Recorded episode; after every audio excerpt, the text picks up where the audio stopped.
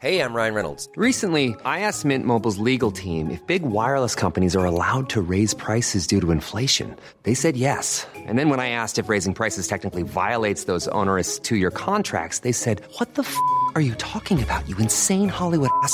So to recap, we're cutting the price of Mint Unlimited from $30 a month to just $15 a month. Give it a try at mintmobile.com slash switch. $45 upfront for three months plus taxes and fees. Promo rate for new customers for limited time. Unlimited more than 40 gigabytes per month. Slows. Full terms at mintmobile.com.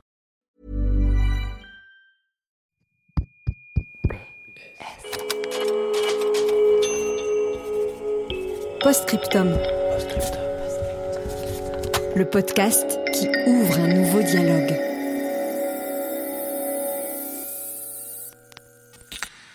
Lettre sonore numéro 20.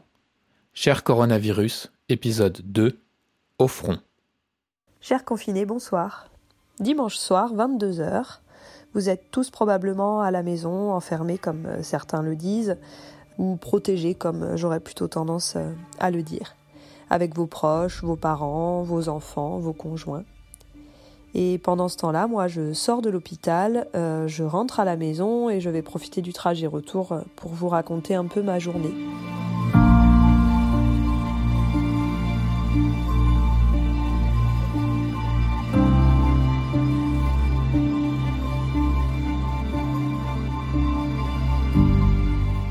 Je suis infirmière et je viens de passer 8 heures dans une unité Covid.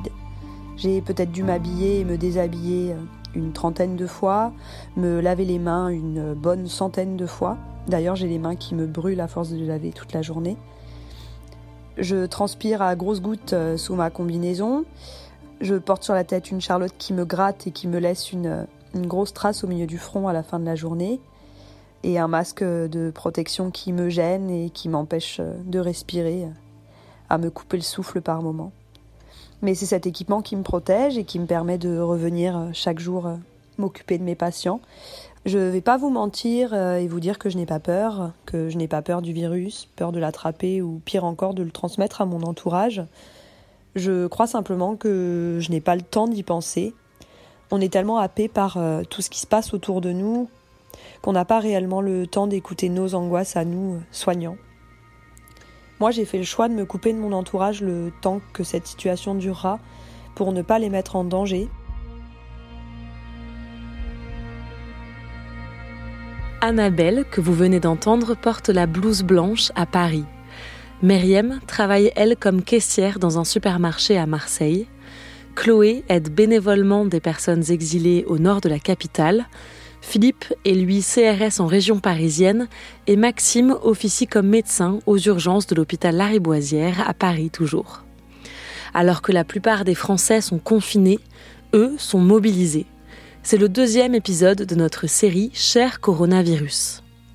On y travaille toujours à distance avec Alice en Haute-Savoie et moi en Bourgogne.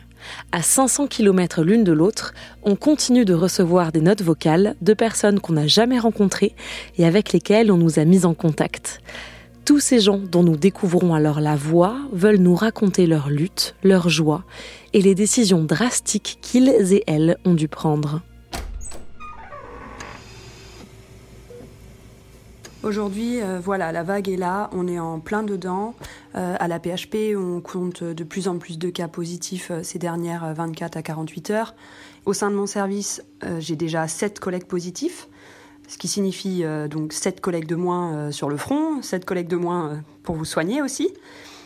On manque de respirateurs, les réanimations sont déjà saturées, donc on commence à faire de la réanimation en salle conventionnelle sans matériel adapté et surtout sans personnel formé. Alors je vous en supplie, arrêtez de sortir de chez vous inutilement, écoutez les consignes, respectez le confinement et ne nous obligez pas à choisir entre votre père et votre mère. On ne sauvera pas tout le monde si le nombre croissant de, cas positifs ne s'arrête pas maintenant. Donc c'est à vous d'agir maintenant pour nous aider, nous les soignants.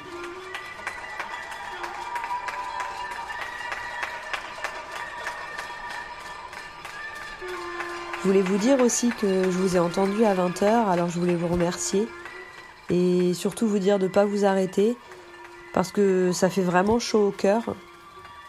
Ici, c'est même devenu notre petit rituel. À, à 20h, on lâche tout et on se précipite à une fenêtre euh, et on vous écoute. On vous regarde, on saute partout dans nos combinaisons en, faisant bien attention à pas se toucher, hein, bien sûr. Et c'est un peu notre quart d'heure de gloire. Ça, ça fait du bien. Alors merci. J'espère surtout que vous tous qui nous applaudissez euh, tous les soirs à 20h, euh, vous continuerez à nous soutenir aussi à l'issue de cette pandémie et que vous continuerez à nous aider à relancer l'hôpital public, à, améliorer nos conditions de travail et surtout à revaloriser cette profession qu'est la mienne qui pour moi est le plus beau métier du monde mais on a besoin de vous maintenant. On aura aussi besoin de vous euh, après. S'il vous plaît.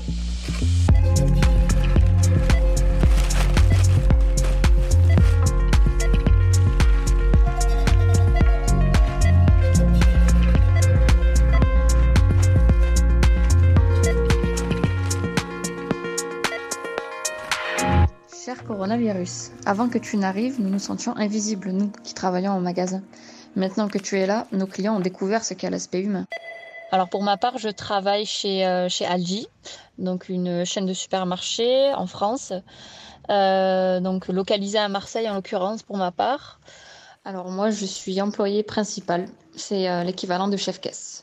Le lendemain du discours d'Emmanuel Macron, il y a eu énormément de monde, à tel point qu'on a fait un chiffre qu'on ne fait pas habituellement et euh, qu'on a dû euh, filtrer les entrées, euh, voilà, faire entrer 5 personnes par 5 personnes. Et on était bloqué à quatre caisses ouvertes tout le temps. Alors que généralement, notre magasin, on est généralement à 2-3 caisses. Quoi. Ils se sont tous jetés, on va dire, façon de parler, sur les marchandises, que ça chez nous ou dans d'autres surfaces. On était toujours en rupture des basiques, on va dire, achetés par les clients, à savoir les pâtes, le riz, les œufs et la farine. Donc voilà, les clients qui choisissaient 7 ou 8 packs de lait, par exemple, ou euh, 15, euh, 15 paquets de sucre, etc., on leur faisait comprendre qu'il y avait des limites. Ça plaisait pas à tout le monde. Euh, voilà, on a aussi quelques clients, euh, pour la petite histoire, qui nous ont amené des masques, des gants, etc. Donc, euh, ça, c'était super sympa. Et euh, de l'autre côté, bah, forcément, on a eu des clients euh, tout autres euh, qui, euh, bah, voilà, qui, qui, nous toussent un petit peu à la figure, façon de parler. Donc euh, forcément, on essaie de garder notre calme, mais euh, c'est souvent compliqué. Heureusement qu'on a le soutien d'autres clients qui assistent des fois à ces scènes et qui, euh, qui n'hésitent pas à intervenir. On a compris que bah, c'était le début de quelque chose qui allait vraiment durer. Donc euh, no- no- notre entreprise, on va dire, nous a soutenus, euh, nous a donc euh, posé des vitres en plexiglas, un petit peu comme dans toutes les surfaces. Euh, nous a fourni des gants, des masques. euh, sauf que bah là, en fait, on se rend compte que c'est en train de régresser dans le sens où euh, le soutien, on est en train de le perdre. Il y a une prime qui a tourné sur les infos, une prime donc de 1000 euros que tous les employés qui travaillaient en surface pendant cette période allaient, allaient toucher. Donc ça a été le cas pour pratiquement toutes les surfaces, sauf euh, la nôtre, où quand on demande à nos responsables, ils nous disent qu'ils ne savent pas et que c'est en discussion. Donc euh, voilà, ça c'est euh, une des autres raisons pour laquelle il y a eu pas mal d'absents ces derniers temps. Voilà, c'est des conditions de travail qui commencent un petit peu à devenir, on va dire, abusées.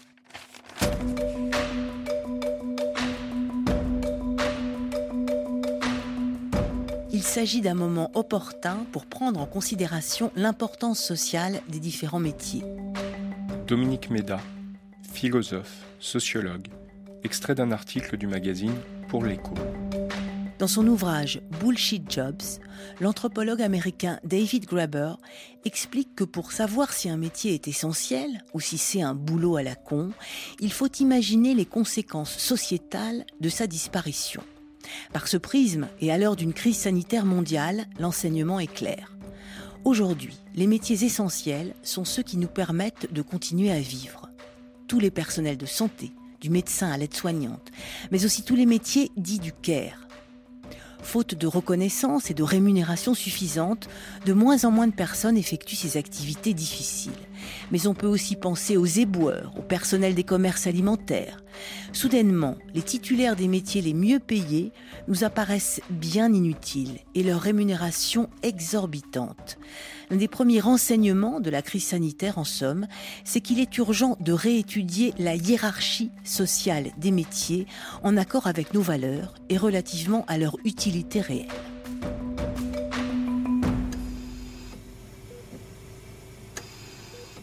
Moi, je suis le docteur Maxime Gauthier, je suis médecin aux urgences de l'hôpital Lariboisière. Le premier exercice de la médecine d'urgence, c'est de faire le tri des malades. Euh, et on se rend compte qu'il va falloir euh, bah, orienter beaucoup, beaucoup de malades dans la filière Covid. Donc, initialement, les critères qui étaient retenus, c'était d'avoir de la fièvre et ou euh, de la toux. Et puis, rapidement, on sent qu'il peut y avoir aussi une gêne pour respirer, une douleur thoracique, des maux de tête, mais aussi des nausées, des douleurs abdominales, de la diarrhée, une conjonctivite, une chute inexpliquée euh, chez le sujet âgé, des critères biologiques euh, euh, apparaissent avec une chute du taux de, de lymphocytes ou de plaquettes, et donc finalement un, un, ensemble de symptômes cliniques ou biologiques qui font qu'à chaque fois on se doit de suspecter le coronavirus, et ce qui élargit massivement le nombre de cas suspects potentiels. Et on se demande, nous, comment ça va se passer, puisque notre système de santé réputé robuste, ben, en fait, on sait qu'il est fragilisé par 10-15 euh, ans d'austérité euh, budgétaire et on sait très bien que euh, nos capacités sont limitées. On va devoir limiter des patients et limiter, ça veut dire qu'on ne va pas leur offrir le maximum de chances parce qu'on sait qu'il y a 100% de mortalité quand on a plus de 80 ans avec deux semaines de, ventilation, mais on sait qu'on va juste ne pas pouvoir faire grand chose d'autre que soulager leur détresse avec des médicaments pour qu'ils respirent moins vite ou qu'ils soient moins anxieux. Et donc, on, se dit qu'on va voir partir rapidement euh, des gens, avec en plus cette autre difficulté qui est que du fait des procédures euh, strictes d'hygiène, euh, les visites sont extrêmement limitées, voire interdites. La personne qui est en train de mourir va voir peut-être un proche pendant quelques minutes, mais ce proche, il sera habillé comme un cosmonaute, comme les soignants, pour éviter de, de transmettre le virus. Et donc, il y a une perte de l'humain on sait qu'on part sur un marathon, que ça va être plusieurs semaines à, venir et qu'on va tous euh, tomber un par un. Moi, j'ai perdu l'odorat euh, hier et je me sens un peu fébrile et un peu plus essoufflé quand je vous parle. Donc, c'est pas forcément le coronavirus, mais en tout cas, la probabilité est forte puisque il y a 48 heures, j'étais euh, en préhospitalier dans le camion du SMUR et j'ai vu que des patients atteints de coronavirus, plus ou moins graves, et donc des soins comme une intubation où je, me suis exposé. Et donc ça, c'est bah, la même problématique pour tous les soignants. On sait qu'on va très probablement être atteint par le virus. Moi, mes parents ont 70 et 75 ans, et donc j'ai pas du tout envie de leur transmettre le coronavirus, donc je les vois plus. Après, on a d'autres outils euh, comme la, visio, et donc ils peuvent voir euh, ma fille euh, de 4 mois et demi sur mon téléphone. Mais ça, ça crée aussi, bah, du coup, un, petit, un petit pincement au cœur.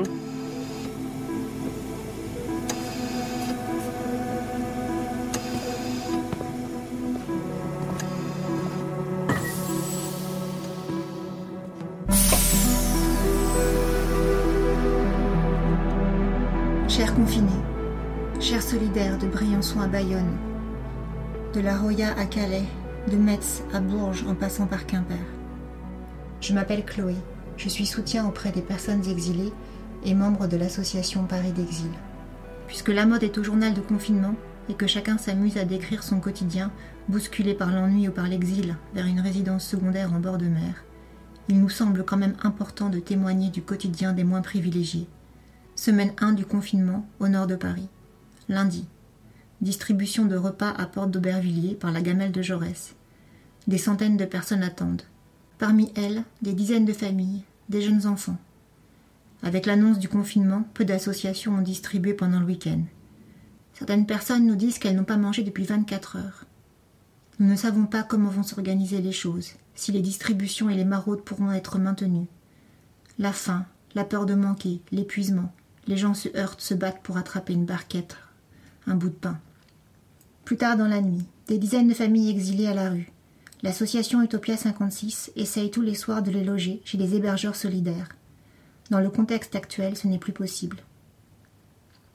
Alors, elles posent leur tente à Porte d'Aubervilliers, sur leur lieu de rassemblement habituel. Bien sûr, la police intervient. Les CRS disent qu'elles ne peuvent pas rester là. Elles n'ont nulle part où aller. Il est tard. Mardi, à 8 heures du matin, les policiers sont de retour. Ils réveillent les familles et les chassent. Ils disent que pour être tranquille, il ne faut pas rester dans Paris. Il faut passer le périphérique.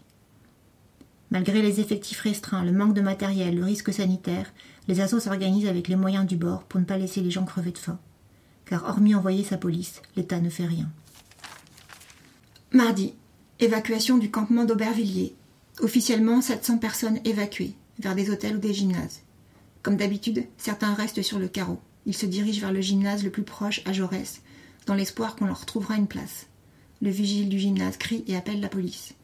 Les policiers arrivent, contrôlent les papiers de tout le monde. Derrière eux se tiennent justement 100 personnes entassées dans un gymnase, prêtes pour une contamination de masse. La même policière hurle aussi sur un Afghan en lui disant que c'est interdit de rire parce que la situation est grave. Les policiers demandent donc au groupe de se disperser dans la rue. Monsieur, dame, bonjour. Vous pouvez me présenter l'attestation de circulation, s'il vous plaît? Pas une voiture, pas un camion n'échappe au contrôle, qui est rapide car tous les conducteurs ont préparé l'attestation. J'aurais besoin de d'identité, s'il vous plaît.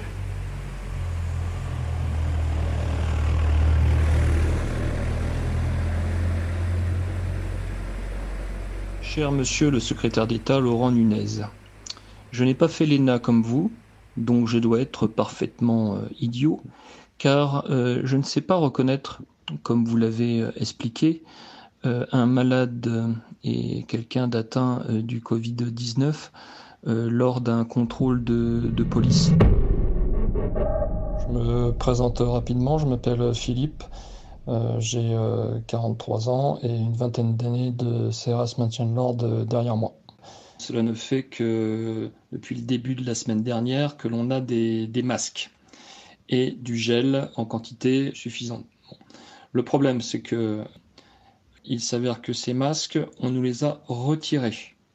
L'ensemble du stock qui était mis à la disposition de ma compagnie ont été retirés, comme tout le stock de toutes les compagnies de, France d'ailleurs, au motif que ces masques allaient être redistribués euh, dans le secteur euh, médical. Nous allons nous retrouver euh, sans masque. Le gel hydroalcoolique qui a été mis à notre disposition n'est pas en assez grande quantité il est advenu euh, plusieurs fois que euh, on nous fournisse du gel hydroalcoolique coupé à l'eau pour pouvoir fournir euh, tous les effectifs. Je suis dans l'expectative, je ne sais pas si je vais être contaminé ou pas, ou si mes collègues ne vont pas être contaminés, ou si ma famille ne va pas être touchée à son tour. C'est l'incertitude la plus complète. Des disparitions qui choquent localement. Celle d'Alain, par exemple. Il était le chef de la sécurité dans un centre commercial d'Aulnay-sous-Bois.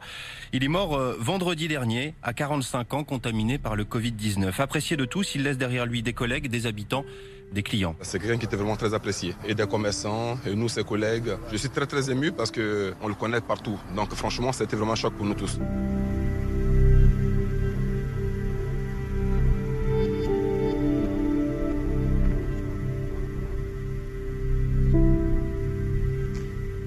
Dr Z, médecin généraliste dans le 19e arrondissement de Paris.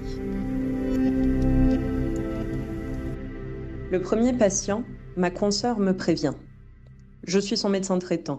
Il est hypertendu, diabétique, deux AVC, cancer, et ils vivent six dans un deux pièces. Lui, sa femme, son fils, sa belle-fille et leurs deux enfants.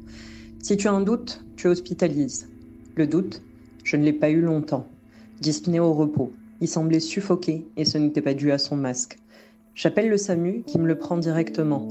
Habituellement, nous appelons le SAMU une fois par mois, voire tous les trois mois quand c'est calme dans nos cabinets de ville. Tout bouge et change à une vitesse impressionnante. Deux semaines de confinement et j'ai déjà l'impression que cela dure depuis des mois.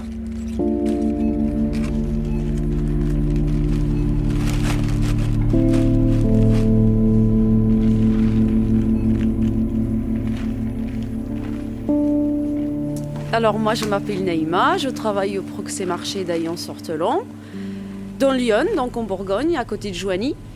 Comme vous voyez, il n'y a pas grand monde, c'est calme. L'après-midi, tout, est fermé ici. La mairie est fermée, la poste, euh, les boulangeries sont fermées. Ça, c'est triste. Quand on est là et qu'il n'y a personne qui vient nous voir, par exemple, ça, c'est très, très triste. Surtout que moi, je suis une petite structure, donc euh, une épicerie, les gens, ils viennent pas forcément ici pour faire le plein. Les gens, ils sont précipités dans la grande surface, donc euh, j'ai pas, j'ai pas eu euh, l'afflux de monde comme les grandes surfaces. En temps normal, les discussions avec les clients, le rapport avec les clients, c'est plutôt les nouvelles, que ce soit du chat ou du chien ou de la famille, des naissances, des anniversaires les mariages, tout. Mais maintenant, il n'y a pas de discussion. Tout le monde parle que du coronavirus. Bah, il y, a, un peu de peur. Surtout depuis hier, je commence à, savoir qu'il y a des gens ici qui sont contaminés aussi, à Lyon, apparemment. Donc, euh, bah, je sais pas, comme on voit pas mal de monde à la caisse, on se dit est-ce que j'ai vu la personne, est-ce que j'ai croisé, est-ce que quelqu'un qui l'a vu, il est venu chez moi, etc. Et puis bah, je me protège comme je peux, je porte des gants, je, me lave les mains, j'ai du gel. J'ai pas de masque pour l'instant, parce que je n'ai pas trouvé, il n'y en a pas dans les pharmacies, euh, il n'y en a nulle part. Euh, surtout, moi j'ai appelé plusieurs personnes âgées, je leur ai dit de ne pas venir, que c'est moi qui leur ramené la marchandise, donc j'ai fait des commandes et j'ai déposé devant la porte. Et j'ai sonné et je suis partie pour qu'ils soient euh, bah, livrés. Et j'ai été aussi leur chercher le pain. On sent comme qu'on est des gens importants, qui a besoin de nous pour vendre et pour que les gens puissent vivre encore. C'est pas un temps normal et puis quand ça va reprendre, ça y est, on va repartir pour les bons jours, pour les, fêtes, pour le, le printemps d'abord et puis l'été. Une bonne journée. Merci de même. Au revoir.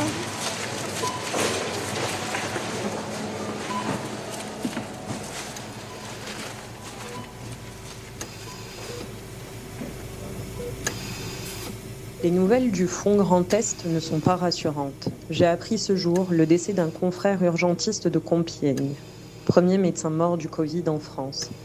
Les médias et les confrères répètent que les semaines prochaines seront désastreuses. Je vois cette vague sinistre comme un tsunami qui se forme. Et quid de l'allaitement? L'autoriser ou l'interdire si maman est positive et que bébé non? Bonne question. Pour l'instant, maintenons l'allaitement l'immunité des nourrissons sera que davantage renforcée, pour l'instant. Toutes les recommandations pleuvent de toutes les disciplines. Pivot du système de soins, dixit la ministre de la Santé, nous, généralistes, nous devons nous tenir informés de tout, quitte à recevoir d'ici quelques jours une recommandation divergente. C'est cette tension que je découvre, celle des informations sur le fil du rasoir, permanente, changeante Restez vigilante pour ne rien perdre. Mon esprit n'arrive pas à relâcher l'attention.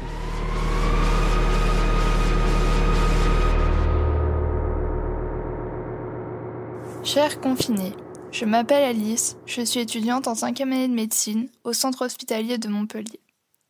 La semaine dernière, on a reçu un mail de l'hôpital nous demandant de prêter main forte à la régulation téléphonique du SAMU.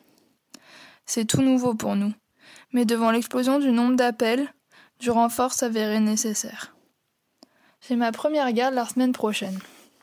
J'appréhende déjà. Je pense à tous ces gens que j'aurai à l'autre bout du fil. Peut-être une mère de famille inquiète, ou une mamie isolée, seule chez elle, qui a besoin d'aide pour faire les courses. Un des premiers trucs que le médecin qui nous a formés nous a dit, c'était Au mieux de tous ces appels, ne passez surtout pas à côté du cas grave. Alors là, quand j'y pense, petit pincement au cœur. Le stress monte. Je serai seule, devant mon ordinateur et mon téléphone, à devoir rassurer, écouter, et rester systématique pour ne rien oublier, malgré les heures qui passent et la fatigue qui se fera ressentir. Alors, chers confinés, merci à vous. Vous nous aidez en restant chez vous.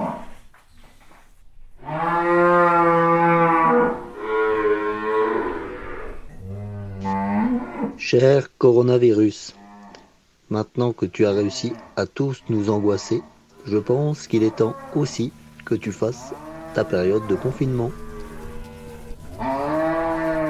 Je m'appelle Ange, j'ai 37 ans, je suis euh, exploitant agricole, j'ai une ferme euh, avec des vaches laitières en agriculture biologique en zone de montagne. On a à peu près 45 euh, vaches laitières et une centaine euh, d'animaux en tout. et on est euh, situé à Achimette en Alsace. Rien n'a changé, donc on les traite toujours deux fois par jour, une fois le matin, une fois le soir, tous les jours. Je vends une partie de ma production de lait à un industriel qui s'appelle Lactalis et qui nous dit aussi que ses marchés à lui ont pas mal été perturbés.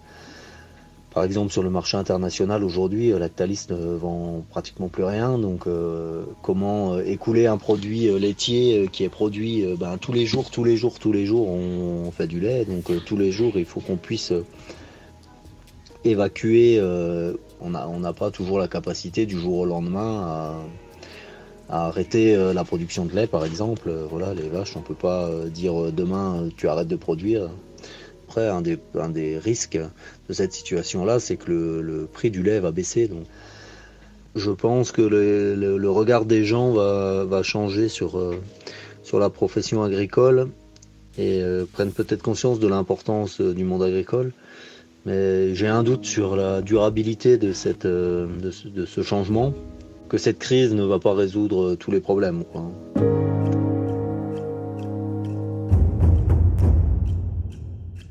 Vous venez d'écouter Cher Coronavirus, une série en quatre épisodes du podcast Postscriptum. N'hésitez pas à écouter les trois autres sur votre appli de podcast. Vous pouvez vous abonner à Postscriptum et nous noter avec des petites étoiles. Vous êtes notre plus belle publicité. A lot can happen in the next three years. Like a chatbot may be your new best friend. But what won't change? Needing health insurance. United Healthcare Tri Term Medical Plans are available for these changing times. Underwritten by Golden Rule Insurance Company, they offer budget friendly, flexible coverage for people who are in between jobs or missed open enrollment. The plans last nearly three years in some states, with access to a nationwide network of doctors and hospitals. So, for whatever tomorrow brings, United Healthcare Tri Term Medical Plans may be for you. Learn more at uh1.com.